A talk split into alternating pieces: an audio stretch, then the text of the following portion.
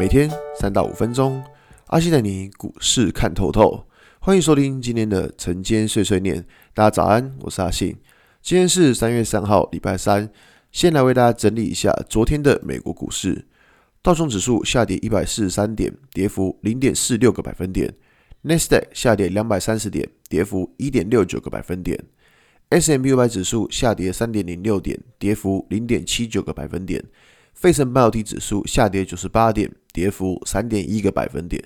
所以美股四大指数可以看得出啊，其实全部都是呃崩跌的情况。那尤其是在科技股的部分，其实跌幅是。比较重的，那反反倒是原物料这个族群是还好。那昨天美股下跌的主要原因是在于说，就是市场投资人要等待，就是呃参议院他会批准新一轮的纾困案，就是那个拜登的一点九兆纾困案。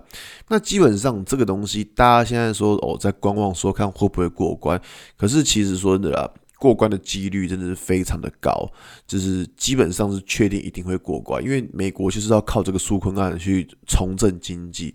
这个在这里有讲过，就是说现在大家觉得钱很多，对，可是因为我们知道说这个钱目前都只有在富人阶级，就是有钱的阶级，他因为他们。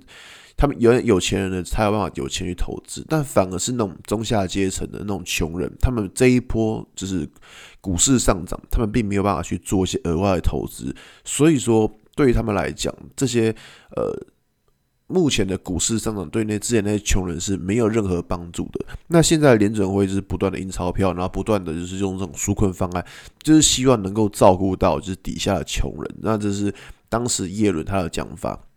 那当然了，这个就是姑且听听就好。那我们的重点还是在于说，就是这个一点九兆的的纾困方案，就是马要赶快通过。那这样子的话，市场才会有新的资金进来。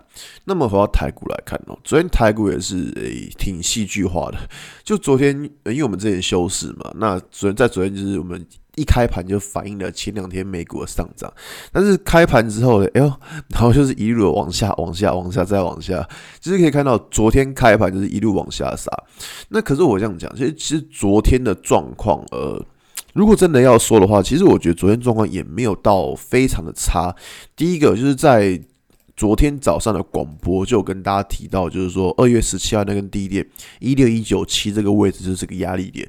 那可以看到，昨天股价反弹到这边之后，就发现它站不上了，所以站不上压力点，自然而然就是一路被打下来，这是很正常的情况。那昨天还有一件我觉得大家比较值得关注的之余，是在融资的部分。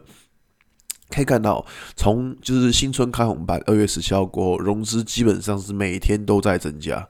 对，你没看错，融资是每天都在增加。也就是说，就是那种原本不想买股票的，或原本在犹豫的，然后看到新春开红盘之后，每一天每个人都在增加融资，每个人都在买。那可以看到，这是从这几天这一路增加以来啊，其实增加了好像将近快两百亿了吧，其实蛮多的。那可以看到，昨天下跌，融资是第一次减少了十八亿。那这种情况我觉得是好的，因为代表说大家已经开始有一点怕了，你知道吗？因为过去一段时间融资每天增加，每天增加，不管指数上涨或者指数下跌，融资都是一路增加，代表说大家根本不怕，大家觉得说哦，拉回早买一点。但昨天的情况反而是拉回之后，大家会开始怕说，哎，会不会继续往下杀？所以我觉得光是以这种状况的筹码，对于大盘来说是好事。那再来昨天。呃，昨天一开始比较强的还是在权值股部分。那虽然说昨天像是台积电啊，或是联发科这一类的股票都还是开高走低，可是我们可以看到，昨天这些股票它虽然开高走低，但是它起码还是上涨的。那昨天杀盘比较重的，反而是在中小型股票。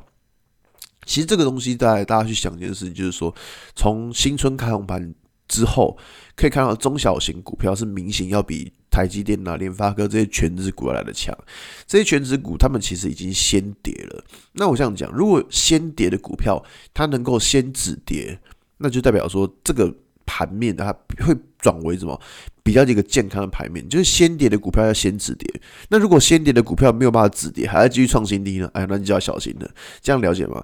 所以说现在昨天这些股票它是有一点点止跌的味道，但一点点。还不是很明显，但起码说有这个迹象来说，我觉得都还是好事。所以说，以目前的情况来说的话，就是呃，上方的压力就是那个一六一九七还是会注意到。那另外一个角度就是在于说，这些权值股、这些科技股、权值股，他们到底能不能够止跌？我觉得这是呃最近一个关盘的重点。好吧，那今天节目就到这边。